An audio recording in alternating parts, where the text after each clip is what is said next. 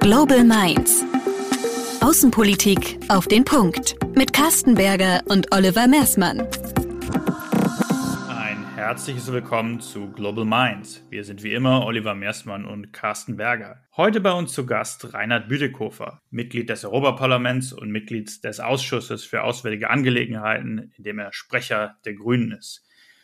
Wir wollen heute mit Ihnen über EU-Außenpolitik und den Europäischen Auswärtigen Dienst sprechen. Herzlich willkommen, Herr Bütikofer. Ich freue mich, äh, Herr Messmann und Herr Berger, auf dieses Gespräch. Wir freuen uns auch sehr, Sie, Sie hier zu haben und ich steige sofort ein mit der, mit der ersten Frage. Herr Bütikofer, äh, fangen wir ganz abstrakt an. Wie sieht eine gute außenpolitische Strategie aus? Da fragen Sie ja sehr grundsätzlich. Da ist wahrscheinlich die einzig angemessene Antwort, studieren Sie gründlich Sunze. Aber wenn wir es nicht so völlig äh, abstrakt erörtern wollen, sondern den Blick auf die EU richten, äh, dann äh, glaube ich, äh, ist für eine gute außenpolitische Strategie der EU wichtig, dass diese Strategie erstmal die Realität der EU selbst ins Auge nimmt und nicht von einer wünschbaren Abstraktion der EU her ansetzt, von, sondern von den, äh, den Gegebenheiten. Also heißt das zum Beispiel, ich kann mir keine EU-Strategie, keine gute EU-Außenpolitikstrategie vorstellen, die irgendwie an den Mitgliedstaaten vorbei agiert, vorbeisegelt, äh, die den Mitgliedstaaten sagt, äh, lass uns mal von Brüssel aus machen, sondern ich glaube, es ist elementar, dass eine solche Strategie die Potenziale, die Erfahrung und auch den Einmischungswillen der Mitgliedstaaten statt als Störpotenzial als einen Reichtum begreift und es schafft, das zu koordinieren. Zweitens, ähm, neben diesem notwendigen Element von Ownership, ist, glaube ich, äh, wichtig, dass die EU, weil wir noch auf lange Zeit hinaus bei vielen außenpolitischen Fragen Differenzen haben werden, die sich nicht wegeskamotieren lassen, dass wir eine gewisse äh, Flexibilität und Widersprüchlichkeit in unserer Politik akzeptieren. Beispiel Libyen. Äh, da stehen manche manche EU-Mitgliedstaaten einander direkt gegenüber in ihrem, in ihrem Ansatz. Und da kann man nicht einfach äh, per Ordre de Mufti jetzt einen einheitlichen EU-Standpunkt äh, äh, vorschreiben wollen. Ich glaube, damit das alles zusammenhält, brauchen wir eine klare Grundorientierung. Und für die ist vor allem wichtig, dass wir unsere Werte, unsere Kernwerte, also Orientierung an Demokratie, Rechtsstaatlichkeit, Menschenrechten und Multilateralismus und unsere Interessen nicht gegeneinander spielen. Ich glaube, es ist auch wichtig für eine EU-Strategie, dass die Hauptinstrumente der EU, mit denen die EU international großes Gewicht hat, nämlich die handelspolitischen Instrumente, nicht von dem Rest der Außenpolitik separiert werden. Ich glaube, das ist ohnehin eine Einsicht, die sich äh, in Brüssel noch mehr rumsprechen muss, dass Handelspolitik heute viel stärker geostrategisch definiert werden muss als in der Vergangenheit. Aber wenn ich etwa den Umstand zur Kenntnis nehmen muss, dass Frau von der Leyen dafür gesorgt hat, dass die Handelspolitik nicht mit am Tisch sitzt, wenn Herr Borrell äh, die Kommissare versammelt, äh, die die EU-Außenpolitik im Blick haben, dann ist da was schief. Und schließlich, glaube ich, ist für eine gute EU-Außenpolitik auch wichtig, äh, dass wir nicht vergessen, wie stark die jedes Mal mit der Innenpolitik verschränkt ist. Man sieht es beim Thema Flüchtlinge und Migration überdeutlich. Also das wären vielleicht mal fünf Punkte, von denen ich sagen, oder fünf Dimensionen, von denen ich sagen würde, die brauchen wir, äh, um, eine, um eine Chance zu haben, eine EU äh, gute EU-Außenpolitik zustande zu bringen. Kommen wir von den fünf Dimensionen doch mal zu etwas konkreteren äh, Politikfeldern. Benennen Sie doch mal ein, zwei, drei Politikfelder oder Regionen in der Welt, wo Sie sich mehr strategische Außenpolitik von Seiten der EU wünschen würden. Ein Politikfeld, das mir sofort kommt, ist äh, das des Rohstoffzugangs. Wir hatten da vor zehn Jahren mal die bittere Erfahrung, äh, plötzlich festzustellen, dass allein das Verlassen auf das Funktionieren internationaler Märkte nicht sicherstellt, dass wir zu strategischen Industrierohstoffen jederzeit einen angemessenen Zugang finden. Damals hat China kurzfristig den Export von seltenen Erden verweigert. Äh, als dann dieser Konflikt sich entspannte, sank auch wieder das Interesse, sank wieder die Aufmerksamkeit und wir sind strategisch heute nicht weiter, als wir vor zehn Jahren waren. Wir sind nicht nur beim Bergbau selbst sehr abhängig, wir sind auch bei den ersten drei oder vier Verarbeitungsstufen von seltenen Erden sehr abhängig. Und im Zusammenhang mit dem European Green Deal, bei dem wir die, die Energieversorgung auf Strombasis entwickeln wollen und wo wir deswegen zu gewärtigen haben, dass der Stromverbrauch enorm steigen wird, um aus den Fossilen aussteigen zu können, äh, da werden wir um mehr Zugang zu äh, bestimmten Industrierohstoffen nicht rumkommen. Das ist ein Feld, das unterbelichtet ist. Regional würde ich sagen, äh, gibt es äh, zwei Bereiche, die mir einfallen. Das eine ist der indopazifische Raum. Da kann man positiv vermerken, dass die EU sich da auf den Weg macht. Äh, und nachdem Deutschland, Frankreich und die Niederlande das gemacht haben, auch eine indopazifische Strategie entwickelt. Ähm, das heißt, Konsequenzen zieht aus der äh, lange verweigerten Einsicht, dass Asien eben mehr ist als China. Und das andere ist, glaube ich, der ganze afrikanische Nachbarkontinent. Ähm, in beiden Fällen muss man schon sagen, war äh, die Bereitschaft, strategisch zu investieren, äh, in der Vergangenheit unterentwickelt. Ich hoffe, das bessert sich. Sie sind ja im Europaparlament Sprecher der Grünen für auswärtige Angelegenheiten. Gleichzeitig äh, ist auch momentan in Deutschland Wahlkampf und da stellen sich dann vielleicht einige, die Le einige Leute die Frage, was ist denn eigentlich grüne Außenpolitik? Joschka Fischer ähm, hat mal, als er Außenminister war, ähm, rundweg äh, verneint, dass es überhaupt sinnvoll sei, eine spezifische grüne Außenpolitik anzustreben. Und ähm, ich würde sagen, da hatte er jedenfalls insoweit recht, als es nicht darum gehen kann, äh, Parteimarotten zu reiten oder äh, möglichst darauf zu achten, dass man sich von allen anderen unterscheidet.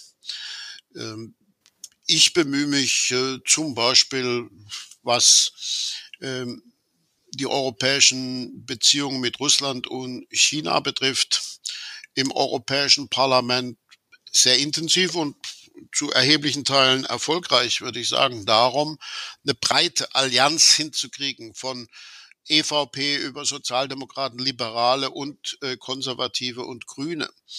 Äh, wenn es ein Kerncharakteristikum gibt, das jede grüne Außenpolitik auszeichnen wird und dass sie überall finden, wenn Sie sich zum Beispiel den grünen Außenminister in Finnland anschauen, Pekka Haavisto, das ist zum einen die Einsicht, dass Werteorientierung nie nachrangig sein darf. Und zum Zweiten die Einsicht, dass die Außenpolitik beizutragen hat zu der ökologischen und klimapolitischen Transformation, die wir vor uns haben. Sie haben jetzt ähm, sowohl gerade eben in grüner Außenpolitik diese Wertebasierung angesprochen, aber auch vorhin die Werte schon in der außenpolitischen Strategie äh, erwähnt als sehr wichtig. Ich frage mich gerade, vielleicht auch mit Blick auf das, was in Afghanistan passiert ist, haben wir in der Gesellschaft eine ausreichende außenpolitische Debatte, um diese Werte überhaupt definieren zu können? Oder anders gefragt, ist da nicht ein bisschen mehr Offenheit zum Teil vielleicht notwendig, um die Bürger mitzunehmen und klarer zu definieren, wo es eigentlich hingehen soll, welche Werte wir denn wirklich verteidigen wollen und welche wir auch bereit sind preiszugeben? Ich glaube, die Antwort auf Ihre Frage ist in der Frage schon enthalten. Ich, äh, wir haben nicht genug außenpolitische Debatte. Wir hatten mal jetzt speziell in meiner Partei, aber auch in der Gesellschaft insgesamt eine große, langjährige außenpolitische Grundsatzdebatte über die Frage, ob es denn legitim sein kann, mit militärischen Mitteln Völkermördern wie Milosevic in den Arm zu fallen oder ähm, ob es äh, richtig sein kann, äh, den USA äh, nach Artikel 5 Unterstützung an, des, des NATO-Statuts äh, Unterstützung anzubieten äh, nach dem ähm, Terrorangriff auf die Twin Towers. Äh, wir haben uns äh, damals in einem schwierigen Prozess durchgerungen, aber auch im Rückblick muss ich sagen, insgesamt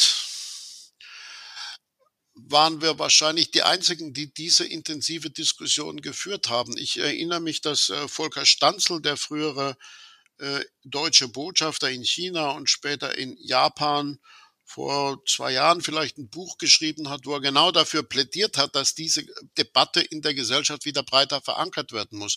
Und mit Blick auf Afghanistan kann man gar nicht anders als feststellen, das ist völlig äh, vernachlässigt worden. Die letzte ernsthafte Afghanistan-Debatte, an die ich mich erinnere, stammt aus dem Jahr 2007. Um, ähm, danach äh, wurde das weiter verwaltet. Aber eine ernsthafte Debatte über die Perspektive ähm, war, glaube ich, nicht, äh, nicht festzustellen. Und, ähm, es gibt da so eine gewisse, äh, so eine gewisse Tendenz, ähm, der Nabelschau Priorität zu geben und das entspricht dem Gewicht, das Deutschland in der Welt hat und der Verantwortung, die Deutschland in der Welt hat, einfach gar nicht. Wir haben jetzt ähm, diese, diese furchtbaren Bilder in Afghanistan gesehen. Was ist denn ähm, aus Ihrer Sicht, wenn man es kurz fassen kann, die Konsequenz, die wir aus Afghanistan ziehen können und sollten und müssen als Europäer? Das äh, kann ich nicht in einem Satz zusammenfassen. Das Erste, sich eigentlich mit gebieterischer Notwendigkeit aufdrängt, ist äh, die Schlussfolgerung, wir sind zwar mit unseren Truppen dort weg, aber die Probleme sind ja deswegen nicht verschwunden. Äh, es gibt nach wie vor in Afghanistan schätzungsweise drei Millionen Binnenflüchtlinge, äh, die humanitäre Hilfe brauchen. Ähm, die Berichte über äh, Menschenrechtsverbrechen der, der Taliban werden dichter. Die äh, Nachbarländer Afghanistans, die schon mehr als zwei Millionen Flüchtlinge aufgenommen haben, müssen äh, unterstützt werden in der Stabilisierung. Wir können uns nicht wegducken, was Resettlement-Fragen betrifft. Ich wäre dafür, dass wir die USA, das Vereinigte Königreich und die EU gemeinsam eine humanitäre internationale Konferenz über Afghanistan organisieren, die vielleicht Lehren zieht aus dem, was 1979 mal für die Boat People aus Vietnam organisiert worden ist. Das ist die eine Ebene. Die zweite Ebene, wo wir Lehren ziehen müssen, ist, dass wir Kapazitäten haben in der EU für solche Krisensituationen und schlechter sind, als wir sein müssen, weil wir sie nicht nutzen. Ich glaube, es hat niemand, äh, keine, keine Regierung und ich glaube auch Herr Borrell nicht, die Frage aufgeworfen, äh, ob man denn die Battle Groups, die wir haben, nutzen könnte, um einen Flughafen zu sichern, wenn man eine äh, humanitäre Evakuierung vorhat. Man hat noch nicht mal die Koordinierung äh, der, der Evakuierung auf europäischer Ebene hingekriegt, obwohl wir dafür Strukturen haben, ein Operational Headquarter zum Beispiel und die entsprechenden äh, Gremien. Das ist das Zweite. Ich, wir hatten eine vielfach gesteigerte Konfusion äh, in diesem ganzen Debakel, die wir hätten verringern können, wenn wir europäisch gemeinsam rangegangen wären. Drittens gibt es eine ganze Reihe von, von viel grundsätzlicheren strategischen Fragen. Die Frage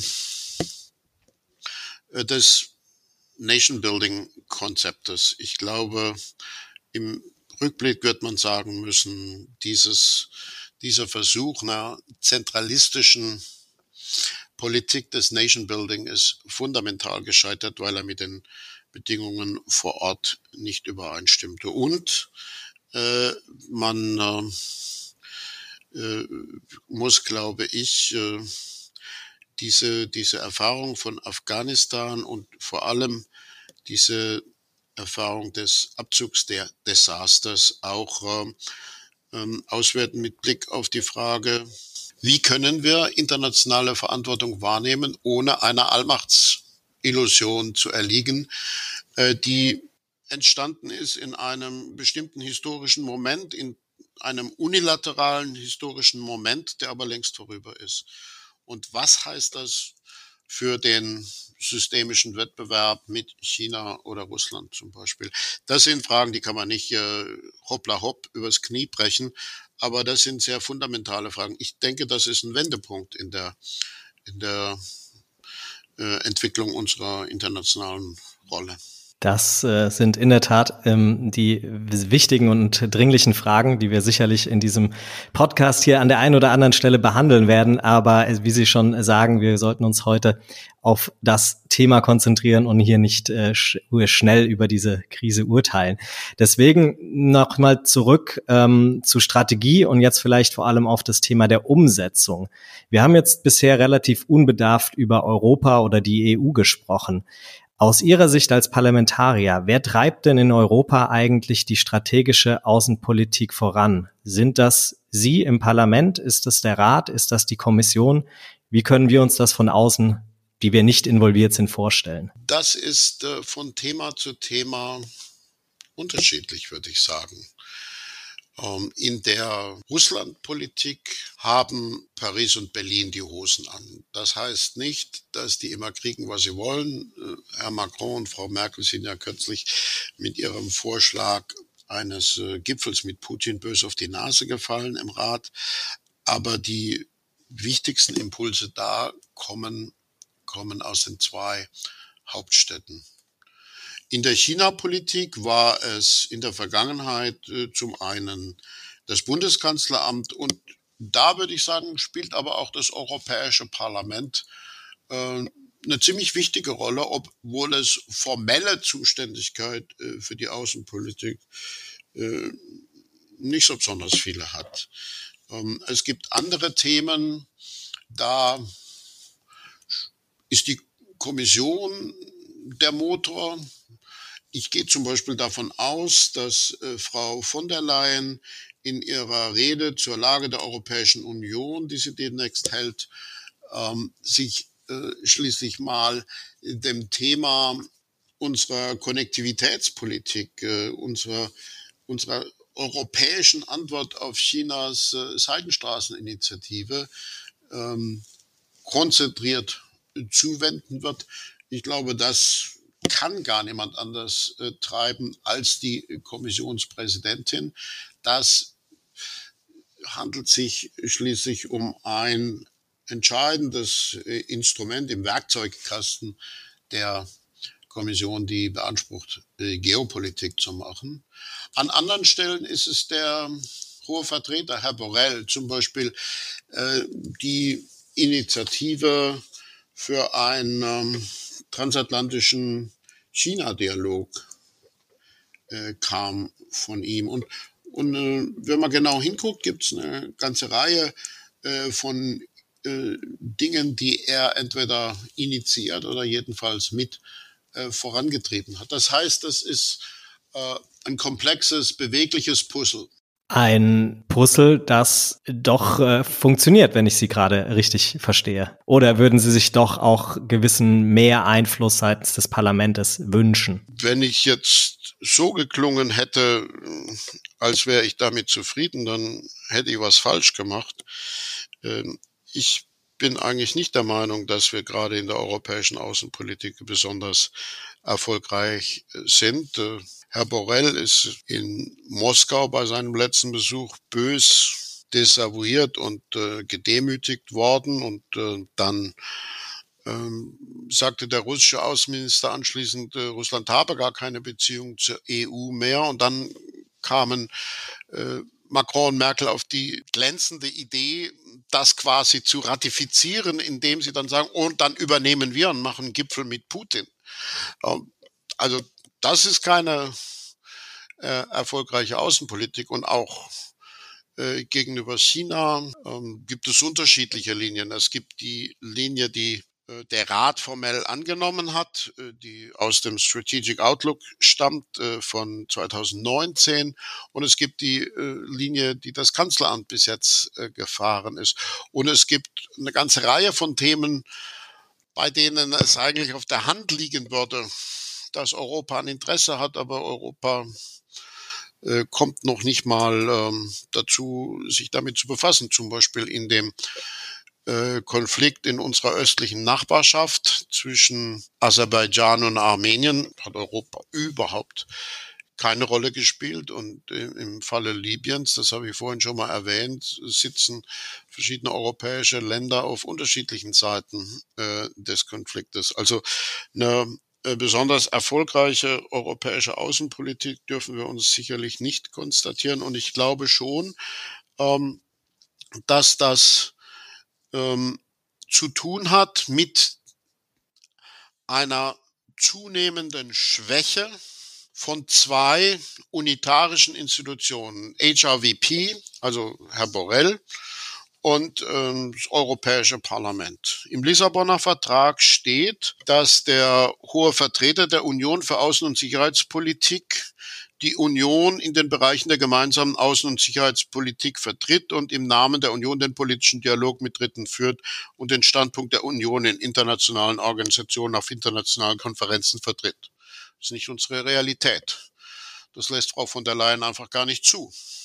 Im Lissabonner Vertrag steht, er solle sicherstellen, dass die vom Europäischen Rat und vom Rat erlassenen Beschlüsse durchgeführt werden.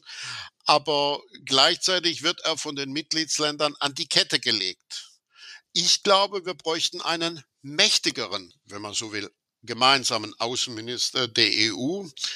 Auf dem Namen liegt vielleicht kein Segen, deswegen bestehe ich nicht drauf, aber wir bräuchten einen mächtigeren Akteur in dieser ähm, äh, entscheidenden, äh, verbindenden äh, Position.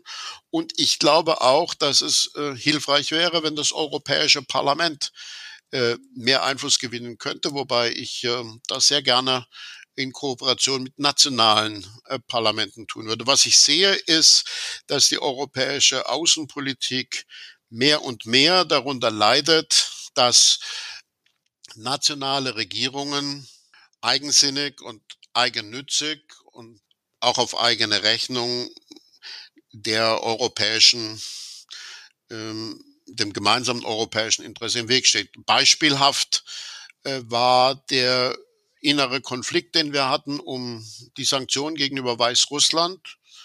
Das wurde von Zypern wochenlang blockiert, aus völlig sachfremden Gründen wenn man mal brutal ist, muss man sagen, Zypern hat eigentlich gar keine Außenpolitik. Dafür ist das Land viel zu klein. Aber Zypern hat die Tatsache, dass es beteiligt ist an der Formulierung europäischer Außenpolitik genutzt, um den ganzen Rest Europas zu erpressen, weil sie unbedingt wollten, dass eine bestimmte Türkei-Politik dran gekoppelt werden muss, was wir gegenüber Weißrussland machen. Das ist ja unvernünftig so. Und äh, ich glaube, dass, ähm, dass wir deswegen gute Gründe haben, jetzt im, im Rahmen der äh, Konferenz über die Zukunft Europas gerade auch äh, über eine wirksamere Außenpolitik nachzudenken. Sie haben jetzt die Überleitung äh, perfekt schon geliefert. Ähm, die Frage nach des, dem europäischen Außenminister in Anführungsstrichen. Ähm, meine Frage ist, wie steht es denn mit dem europäischen Auswärtigen Dienst? Ist das ein Instrument, das funktioniert? Ähm, vielleicht können Sie uns mal dazu noch ein paar Worte sagen, ähm, wie der ausgestaltet ist und äh, ob Sie darin einen Mehrwert sehen im Vergleich zu den bestehenden nationalen Auswärtigen Diensten oder was Sie sich in diesem Bereich wünschen würden. Es gibt ja die Kritik am Europäischen Auswärtigen Dienst, dass er sozusagen eine Art zusätzliches Außenministerium wäre. Äh, ich würde sagen, er ist weniger, aber es wird von ihm mehr verlangt. Also nochmal auf den Lissabonner Vertrag zurückgehen und da muss man genau hinhören. Der hohe Vertreter trägt durch seine Vorschläge zur Festlegung der gemeinsamen Außen- und Sicherheitspolitik bei. Es wird ihm noch nicht mal ein Vorrang eingeräumt. Er trägt bei. Und nachdem seine Rolle schwach beschrieben ist, soll er dann aber, das hatte ich schon zitiert, sicherstellen, dass das dann alles so gemacht wird. Er kriegt sein Personal zum großen Teil von nationalen diplomatischen Diensten gestellt. Und die Erfahrung zeigt, dass viele dieser Diplomaten mit Blick auf ihre künftige Verwendung wieder in nationalen Diensten auch agieren.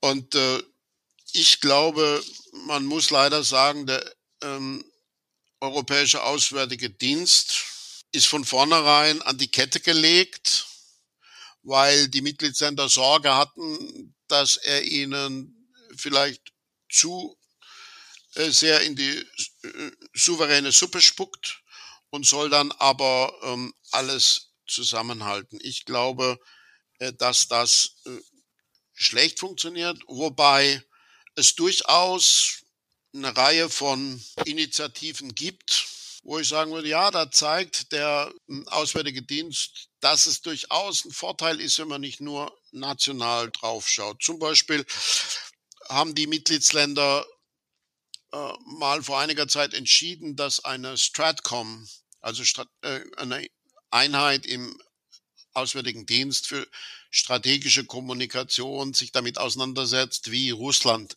bei uns versucht, über strategische Kommunikation zu intervenieren. Da hat Borrell von sich aus die Initiative ergriffen zu sagen, wir gucken auch mal, was China in dem Bereich macht. Und es zeigt sich, dass es notwendig ist, dahin zu gucken. Ähm, wenn man da erstmal ähm, in Berlin gefragt hätte, wäre das vielleicht gar nicht zustande gekommen. Oder äh, Borrell hat sehr viel Nachdruck darauf gelegt und war damit erfolgreich, durchzusetzen, dass der Human Rights Sanctions Mechanismus äh, der ähm, der EU Ende letzten Jahres äh, schließlich zustande kam. Die ganze Initiative für den Strategic Outlook, äh, der heute die Basis unserer China-Politik ist, kam aus dem ähm, Auswärtigen Dienst. Und jetzt aktuell gibt es so eine Initiative, dass man eine Außenstelle im Silicon Valley äh, möglicherweise schaffen möchte um die Entwicklung in dem IT-Bereich äh, genauer beobachten zu können. Ich finde das absolut sinnvoll, wenn man es ernst meinte mit dem Trade and Tech Council äh, zwischen den USA und der EU, äh, den wir uns vorgenommen haben. Das heißt, einzige, einzelne solche Beispiele gibt es zum Beispiel auch, dass Helga Schmidt, als sie noch Generalsekretärin des Auswärtigen Dienstes war, enorm viel Druck gemacht hat für diese äh, Konnektivitätsstrategie, die wir dringend brauchen. Herr Bütikofer, vielen, vielen Dank für Ihren Einblick in das äh, europäische Diplomatendasein, äh, in die europäische Bürokratie ein Stück weit und vor allem auch in das, was das Parlament vielleicht leisten kann und sollte. Ich danke Ihnen für die Gelegenheit zum Gespräch. Auch euch, liebe Zuhörerinnen und Zuhörer, ein herzliches Dankeschön, dass ihr dabei wart. Wir hoffen, es hat euch gefallen. Servus und bis demnächst. Das war Global Minds mit Carsten Berger und Oliver Mersmann. Sagt uns eure Meinung zur heutigen Folge auf LinkedIn oder Twitter unter Global Minds Podcast. Die Links findet ihr in den Show Notes.